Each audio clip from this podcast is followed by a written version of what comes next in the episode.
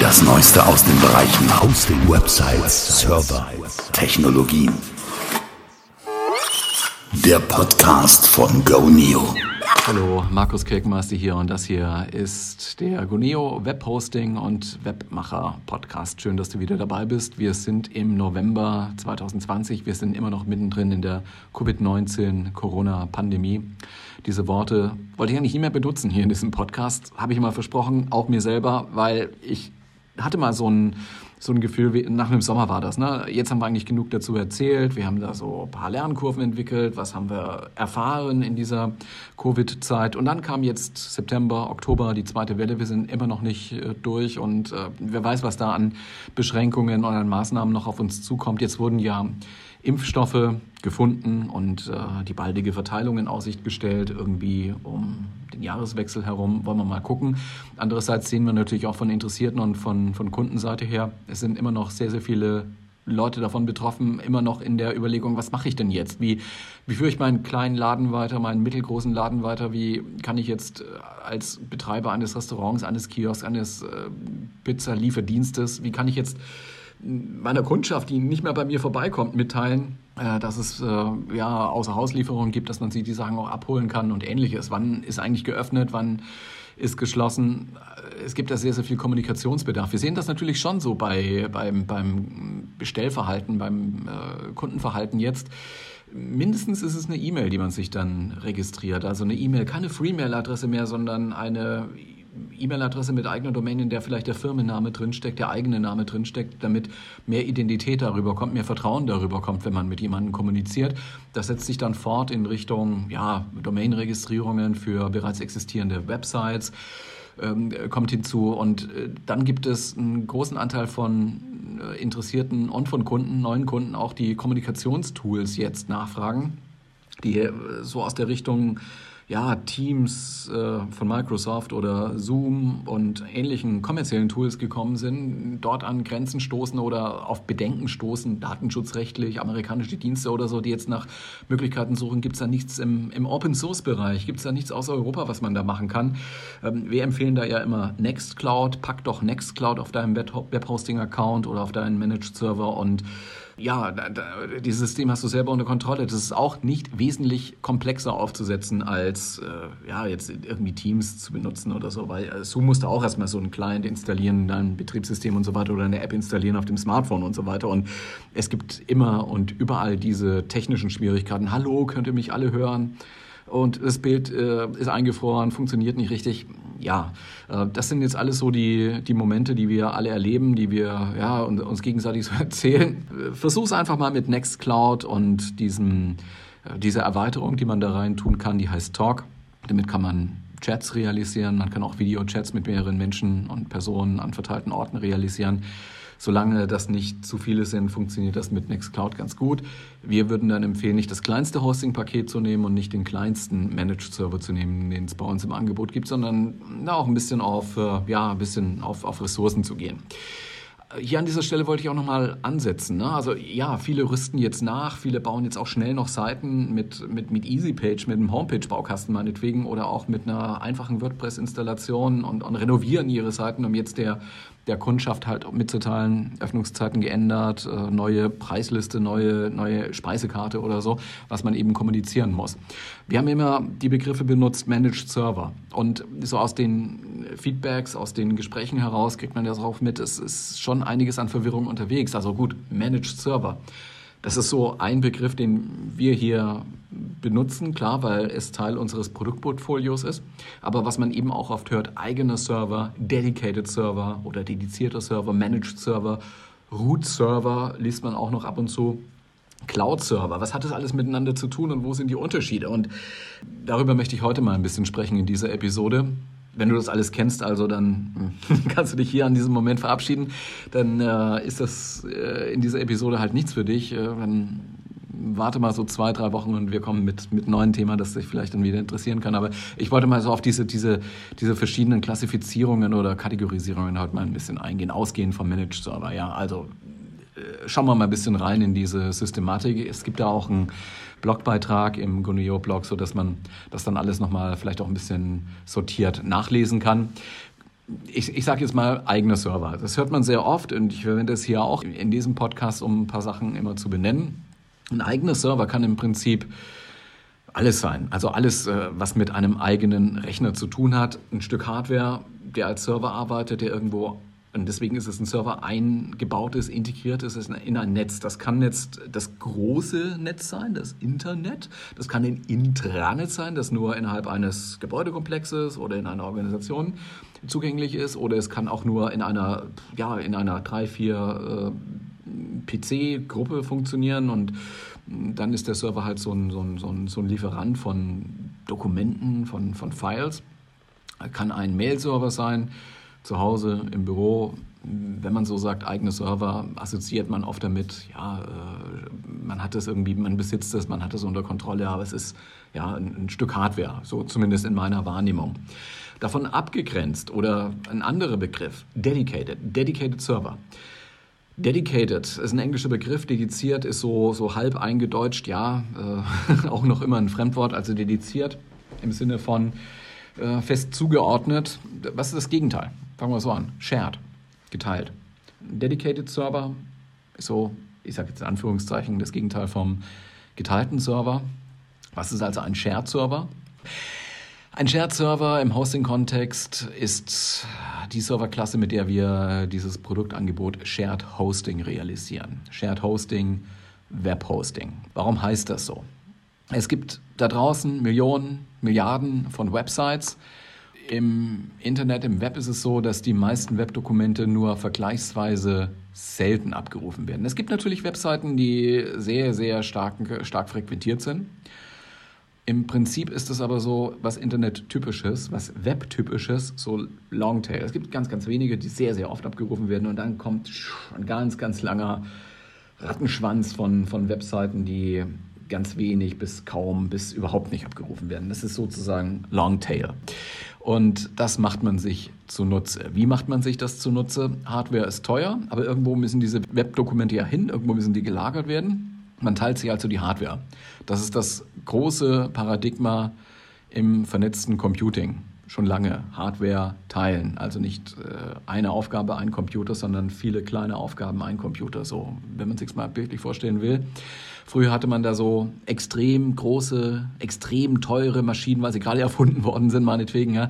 Diese, diese Mainframes nannte man die. Mainframes. Daran hingen ziemlich dumme Terminals, würde ich sagen, also äh, Eingabe- und Ausgabeeinheiten. Das war ein Bildschirm, Bildschirm mit Tastatur, kennt man vielleicht noch so aus alten Filmen oder aus dem Museum.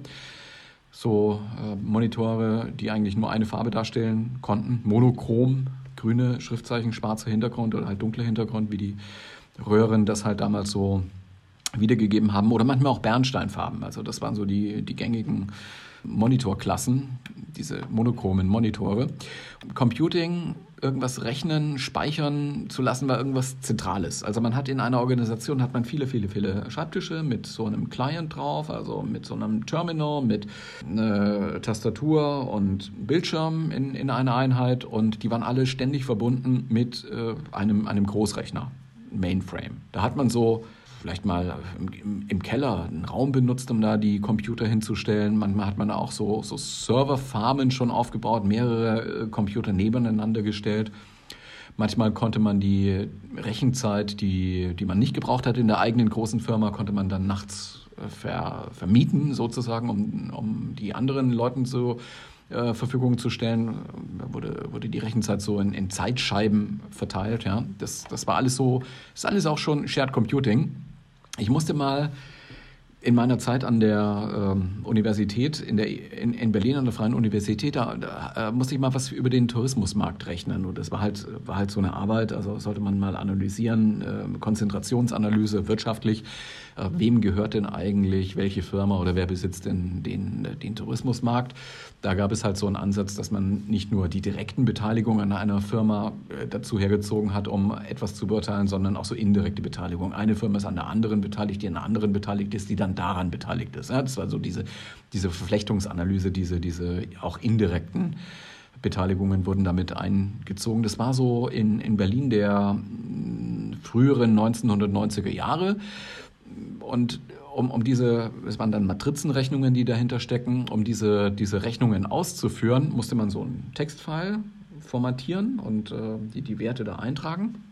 Und dieses Textfile hat man dann schicken müssen an eine Mainframe, an einen zentralen Computer. Da wurde diese Matrizenmultiplikation dann ausgeführt. Es dauerte auch nicht lange, aber äh, ja, es ging halt damals nicht mit einem Taschenrechner. Ne? Also indirekte Verflechtungen im Markt, das, das sind komplexere äh, Rechnungen, die man halt nicht mehr mit einem Taschenrechner macht. Und gefüttert haben wir das mit Werten aus einem Buch. Wer gehört zu wem, ist damals, glaube ich, von der Commerzbank rausgegeben worden. Das, das kam einmal jährlich, weiß ich noch. Das war so die Zeit von Atari ST, konnte man da in, in, Basic, GFA Basic oder wie das hieß, vielleicht noch programmieren oder sowas, aber man hat da keine, keine mathematischen Analysen damit äh, programmiert. Ne? Wer diese Mainframes mal sehen will, der müsste heute schon eher ins Computermuseum gehen. Es gibt da eins in Paderborn. Das ist, die sagen, es wäre das weltgrößte Paderborn in Nordrhein-Westfalen. Das Heinz-Nixdorf-Forum. Ich schreibe mal den Link hier mit in die Show Notes.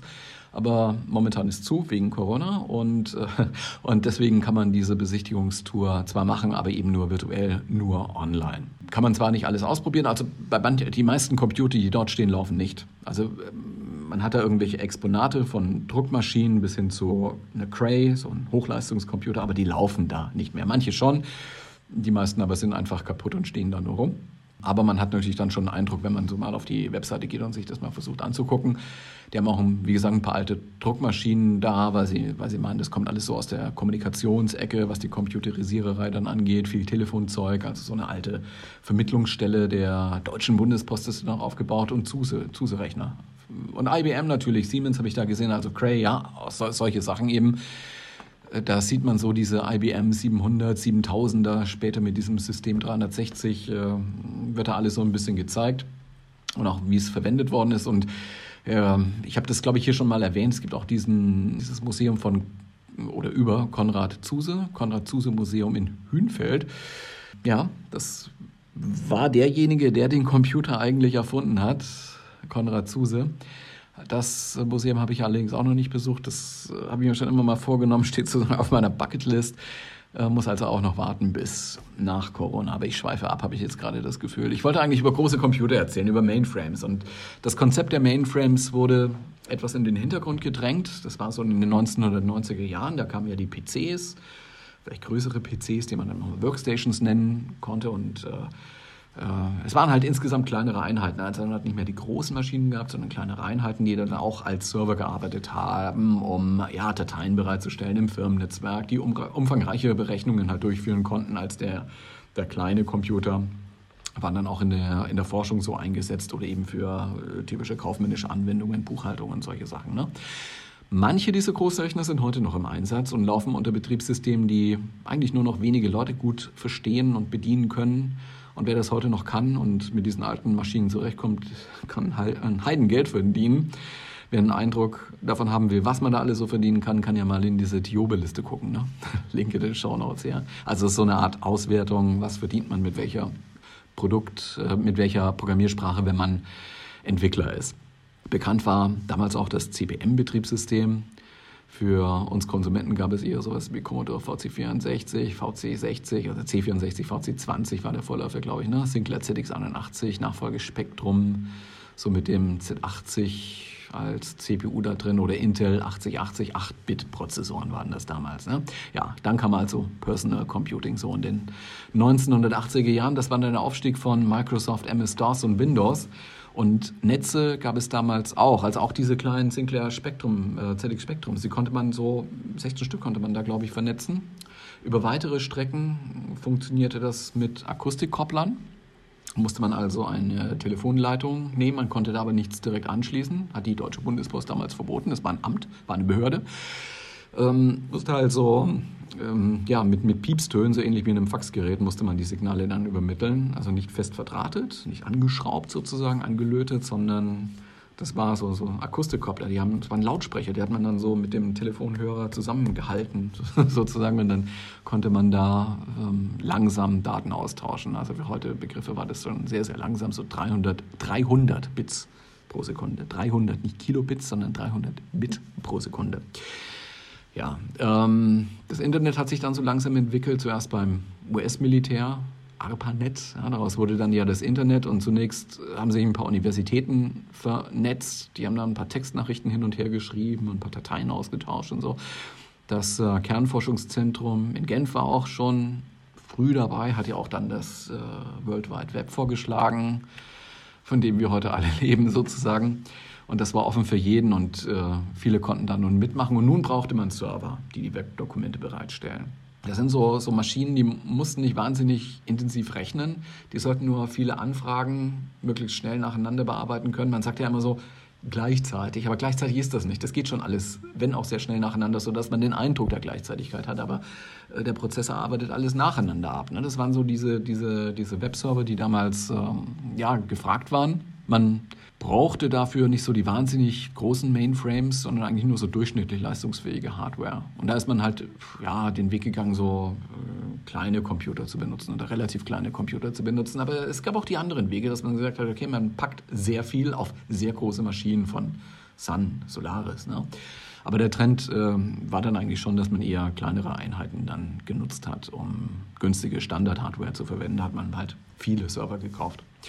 Was unterscheidet den Server von einem normalen Rechner? Also es sind eigentlich Rechner, die halt äh, nicht in ein schönes Gehäuse eingebaut sind, so für einen Schreibtisch oder zu Hause fürs Wohnzimmer, sondern das sind Rechner, die ja, in so, so genormten Gehäusen eingebaut sind, damit, ähm, damit man die in genormte Schränke, in diese Racks reinschrauben kann. Und dann konnte man das platzsparend unterbringen. Ist auch heute noch so übrigens. Also es klaut hin oder her.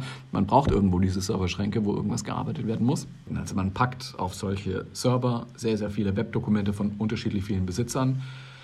Und man hat als Betriebssystem meistens Linux oder was ähnliches genommen, also Linux-artiges weil so diese Unix-artigen, Linux-mäßigen Betriebssysteme konnten schon immer mit vielen Usern umgehen und konnten diese User voneinander abschotten. Ja? Und äh, man konnte Rechte für die Dateien und für die Verzeichnisse unterschiedlich vergeben. Das war sehr, sehr angenehm und äh, es ist quelloffene Software. Das heißt, man musste keine Lizenzen dafür bezahlen für diese, äh, für diese Klasse von Software, für diese Betriebssysteme. Ja, und da ging es damals äh, hauptsächlich darum, ja, Anfragen aus dem Internet, aus dem World Wide Web entgegenzunehmen und HTML-Code zurückzuschicken. HTML war in einer Datei meistens schon damals was statisch, ja, hauptsächlich. Man konnte auch einige Skripte einbauen. Perl war da, war da so das Mittel der Wahl. Später hat man das ausgebaut mit anderen Diensten noch, Datenbanken und so weiter. Und da war schon einiges möglich. Mehr noch mit äh, PHP später, was dann insgesamt dazu geführt hat, dass man dann vom Web 2.0 gesprochen hat. Ab dann war dann die Webdokumente nicht mehr ähm, fix und fertig abgespeichert vorrätig zu halten, sondern der Server hat diese Webdokumente aus einer Datenbank heraus bei der Abfrage extra generiert. Dynamisch sozusagen aus einem Satz von Templates und Datenbankabfragen, die dann zusammengefügt worden sind und zum abfragenden Browser geschickt worden sind. Und da musste man sich dann fragen, ja, soll man das jetzt so weitermachen? Viele Webdokumente von vielen Besitzern auf einen physikalischen Server, den man da so teilt, also einen Shared-Server. Es gibt halt auch Webseiten, die dann schon unter Last gekommen sind, die ja, äh, mehr Power gebraucht haben. Und äh, dann ist man dazu übergegangen, diese, diese dedizierten Server wieder stärker in den Fokus zu nehmen. Das heißt, physikalische Server zu nehmen, Hardware, große Hardware. Und dann hat man eben nicht ganz, ganz viele tausend äh, Webseiten da drauf, sondern nur eine ja, weil die sehr oft nachgefragt worden ist und äh, dedizierte Server waren dann wieder mehr gefragt. Das ist so die erste prinzipielle Unterscheidung zwischen Shared-Servern und dedizierten Servern, so ein bisschen ausgeholt, so mit vielen Worten. Okay, aber nun sollten wir mal sehen, was es mit den virtuellen Servern auf sich hat und äh, wie diese hier reinpassen. Das ist ja auch so ein Begriff, den man da immer wieder mithört. Eigene Server, Shared Server, Dedicated Server, virtuelle Server. Hm, was ist jetzt ein virtueller Server in diesem Zusammenhang? die Idee, Server-Hardware zu teilen mit entsprechenden Technologien, also in einzelne Einheiten, in einzelne virtuelle Server, das ist das, was diese virtuellen Server sozusagen ausmacht. Sie verhalten sich so, als ob man es als User mit, äh, mit einem Hardware-Server zu tun hätte über das Netz, also einem physikalischen Server. Ja. Wenn man einen virtuellen Server mietet, dann ist das meist sowas, was einen dedizierten Server nahe kommt. Also man hat Zugriff auf das Betriebssystem. Manchmal muss man das auch erst fertig einrichten, um dann die Webanwendungen überhaupt das betreiben zu können. Oder man macht damit einen Mail-Server oder irgendetwas anderes, nur, nur ein Server zum Speichern von irgendwelchen Dateien. Das kann auch sein. Ja, also virtuelle Server sind im Prinzip auch erstmal ziemlich roh, genauso wie diese, diese Root-Server oder Dedicated Server, dedizierte Server. Ähm, die sind nicht fix und fertig, dass man sagen kann, okay, lade hier einfach nur deinen Content drauf oder dein WordPress und dann läuft es schon, sondern man muss dann ein bisschen was tun, muss dann absichern, muss äh, das auch immer aktuell halten. Und äh, in diesem Zusammenhang muss man auch dran denken, dass man diese, diese, diese Arbeiten ständig wieder hat. Diese Einrichtungsarbeiten, aber dann auch diese Pflegearbeiten bei Betriebssystem-Updates. Also es ist auch so, dass dieses Linux-Betriebssystem sich weiterentwickelt. Da gibt es immer wieder neue Updates, gibt immer wieder Sicherheitspatches, werden Sicherheitslücken entdeckt, die dann geschlossen werden. Und das muss irgendwer tun. Man hat vielleicht oder vielleicht auch nicht im Unternehmen dann mehrere oder mindestens einen Systemadministrator, einen der sich auskennt mit Linux oder mit dem Betriebssystem, das eben gerade verwendet wird, und der macht das dann. Wenn man das nicht hat, bliebe die Möglichkeit, dass man einen sogenannten Managed Server benutzt. Denn der Managed Server wird nicht von einem eigenen Mitarbeiter meinetwegen oder von sich selber dann äh, betreut, sondern da kriegt man dann einen Server bereitgestellt, der im Prinzip genauso funktioniert wie so ein geteilter Server, so ein Shared Server für Shared Hosting, für Web Hosting in, äh, ja, in, in anderer äh, Geschmacksrichtung sozusagen. Ein Managed Server funktioniert mehr oder weniger nach außen genauso wie ein Webhosting-Paket. Das heißt, man packt wirklich einfach nur seinen Content drauf oder sein WordPress oder sein Nextcloud oder was man auch immer verwenden möchte als Webanwendung und muss sich um das Betriebssystem nicht kümmern, muss sich um die Domain-Konnektierung da nicht kümmern, muss sich um die Updates nicht kümmern, spart viel Zeit, kann sicher sein, dass da nach äh, allen gängigen Standards das System eingerichtet worden ist und da keine eklatanten Lücken oder sowas offen bleiben. Das heißt, man schläft ein bisschen ruhiger, gerade wenn man mit personenbezogenen Daten, die gestohlen werden könnten, zu tun hat. Also dann äh, sollte man sich schon ein bisschen auskennen, wenn man eigenen Server betreiben möchte und dann sollte man auch jemanden haben, der das Ding ordentlich betreut. Diese Managed Server sind fertig eingerichtet und werden noch weiter gepflegt. Im Unterschied zu den, zu den Root-Servern gibt es ja keinen Root-Access. Was ist Root? Root ist so der ja, generelle Name für den höchsten, ranghöchsten, hierarchisch höchsten Benutzer auf einem Linux-System. Der Root darf alles, kann alles, kann das System kaputt machen, kann das System aufbauen, schließen, alles. Und äh, alle anderen User-Hierarchien äh, sind drunter und können dann nicht so viel wie Root. Also man hat auf diesen Managed-Server normalerweise kann Root Access, kann also nicht alles tun auf dieser Maschine. Will man auch gar nicht, soll man auch gar nicht, dann kann man auch nichts kaputt machen. Updates werden vom Anbieter gemacht, sozusagen auch äh, von Guneo zum Beispiel, wenn du bei uns einen solchen Managed Server mietest. Der große Vorteil ist, bei einem Managed Server bist du alleine auf diesem Server. Da gibt es eine festgeschriebene CPU-Kapazität in Form von einer Anzahl von CPU-Kernen. Wir nennen die äh, V-Cores. Der Arbeitsspeicher ist fest zugeteilt, es sind immer so und so viele GB und auch der natürlich der SSD-Platz ist fest zugeteilt. Shared Server, jetzt auch im Sinne von, wir teilen einfach die Hardware auf, machen ökonomisch Sinn, weil die meisten Websites werden selten abgerufen, man braucht diese Maschine nicht ständig. Dann liefer ein, ein eigener Hardware-Server liefer dann in der meisten Zeit im Leerlauf.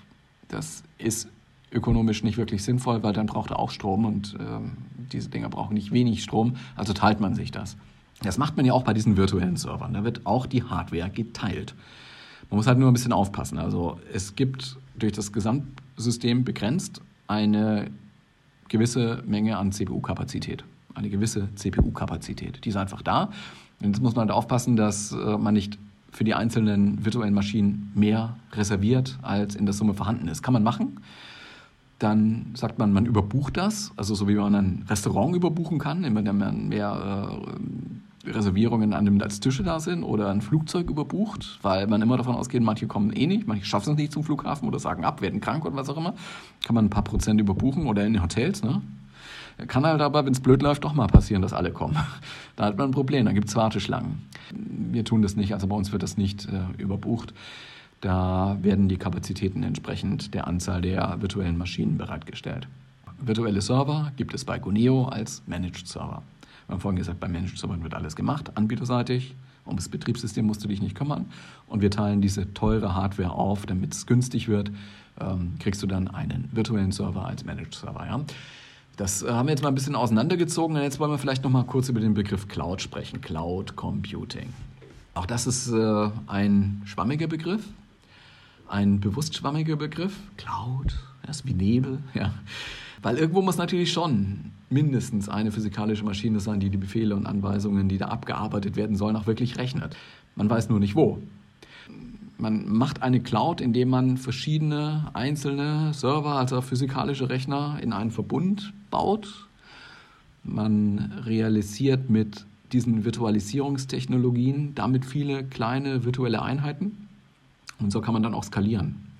Jederzeit mehr Rechenkapazität zuweisen, on the fly sozusagen, mehr Speicher, wenn es gebraucht wird. Ja. Die Ressourcen sind da. Sie müssen nur physikalisch irgendwo vorhanden sein, sonst geht es auch nicht. Ne? Das, ähm, es gibt dann so eine, eine virtuelle Ebene und dahinter eben dann doch eine physikalische, die dann auch Strom braucht und äh, wo auch Prozessoren arbeiten müssen. Ja. Mit solchen Konstrukten spart man sich, wenn man eine gewisse Größe da erreicht hat, ziemlich viel an eigenen Rechnern. Ähm, wenn man Computer kauft, Rechner kauft, muss man die irgendwo betreiben, im eigenen Rechenzentrum, im Keller meinetwegen.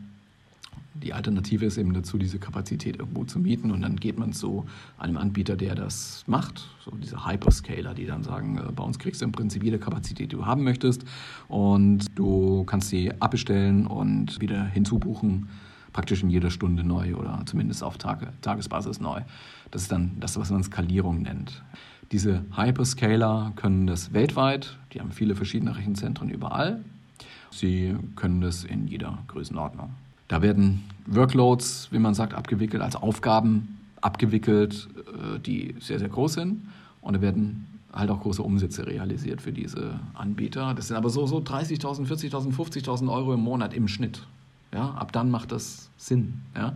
Ab dieser Größenordnung geht auch kleiner. Nur wenn man jetzt ein, ein WordPress betreiben will in einem regionalen Markt, dann braucht man nicht zu einem Hyperscaler zu gehen. Aber es gibt dann auch so eine Grenze nach unten. Da macht es irgendwo keinen Sinn. Dafür gibt es Webhosting.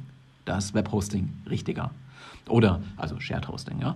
Oder ähm, wenn man dann sieht, dass der, der Blog oder der eigene Shop, der da äh, gerade aufgebaut worden ist auf einem Shared Hosting äh, Account, auf einem Web Hosting Account, dass der, der richtig brummt und äh, wahnsinnig viele Leute zugreifen wollen auf die Inhalte, dann steigt man um auf einen eigenen Server als virtuelle Server, als Managed Server. Geht jederzeit. Ja, weil die, die eigentliche grundsätzliche Technologie ist die gleiche. Es ist halt immer so ein, so ein Stapel, so ein Stack aus Linux, Apache, das ist der Webserver, MySQL und äh, PHP. Das ist so das, was man immer wieder findet. Ja? Linux als Betriebssystem, dann braucht man Webserver-Software, das ist Apache, kann auch Nginx sein, passt nur nicht so schön in, dieses, in diese Abkürzung, LAMP. Dann äh, eine Datenbank, MySQL, in unserem Fall bei Goneo und PHP. Kann auch Python sein. Ja, Python wird auch oft verwendet, um irgendwas zu skripten. Im Webbereich hat man es aber dann doch mehr mit äh, PHP zu tun. WordPress, Nextcloud, solche Sachen, die man oft sieht heutzutage, die sind unter PHP realisiert. Dafür machen wir die ganze Geschichte hier bei Guneo. Das ist sozusagen das, was äh, Guneo ausmacht, also diese diese Plattform für, für WordPress, für Nextcloud, für Joomla, für Typo3, solche Webanwendungen sind auf den Webhosting-Accounts bei Goneo sehr gut platziert. Ein Managed-Server kann man eigentlich auch in der Cloud realisieren, kann man machen. Die Technologie ist ziemlich ähnlich. Wir virtualisieren das ja auch. Wir, wir haben dafür, um, um Managed-Server herzustellen sozusagen und bereitzustellen, haben wir auch große Einheiten, große Server, die wir dann zerlegen in virtuell in kleinere Server. Und die managen wir für die Kunden und halten das Betriebssystem in Ordnung und sauber und stabil und monitoren das 24 Stunden, sieben Tage die Woche. Und wenn da irgendwas kaputt geht, muss einer losfahren und das reparieren. Ja, und das gibt es bei uns als die Produktbezeichnung Webserver Start plus Premium. So heißen diese, diese Kategorien, diese, diese drei Geschmacksrichtungen, Webserver Start, Profi, Premium. Die unterscheiden sich jetzt ja, im Preis. Geht los bei 21,99. Dafür kriegt man zwei Prozessorkerne Zugriff, reserviert zwei V-Cores, zwei Prozessorkerne, ständig Zugriff, 3 GB ähm, RAM-Arbeitsspeicher und 200 äh, GB SSD Platz. Der Webserver Profi kostet ein bisschen mehr, 34,99, hat aber auch schon 4 CPU-Kerne und 6 GB RAM, das ist schon einiges und äh, 400 GB SSD. Webserver Premium ist unser aktuell größtes Modell, 59,99. Mehrwertsteuer ist da schon immer mit drin in diesen Preisen. 8 CPU-Cores, 12 GB RAM, das ist viel.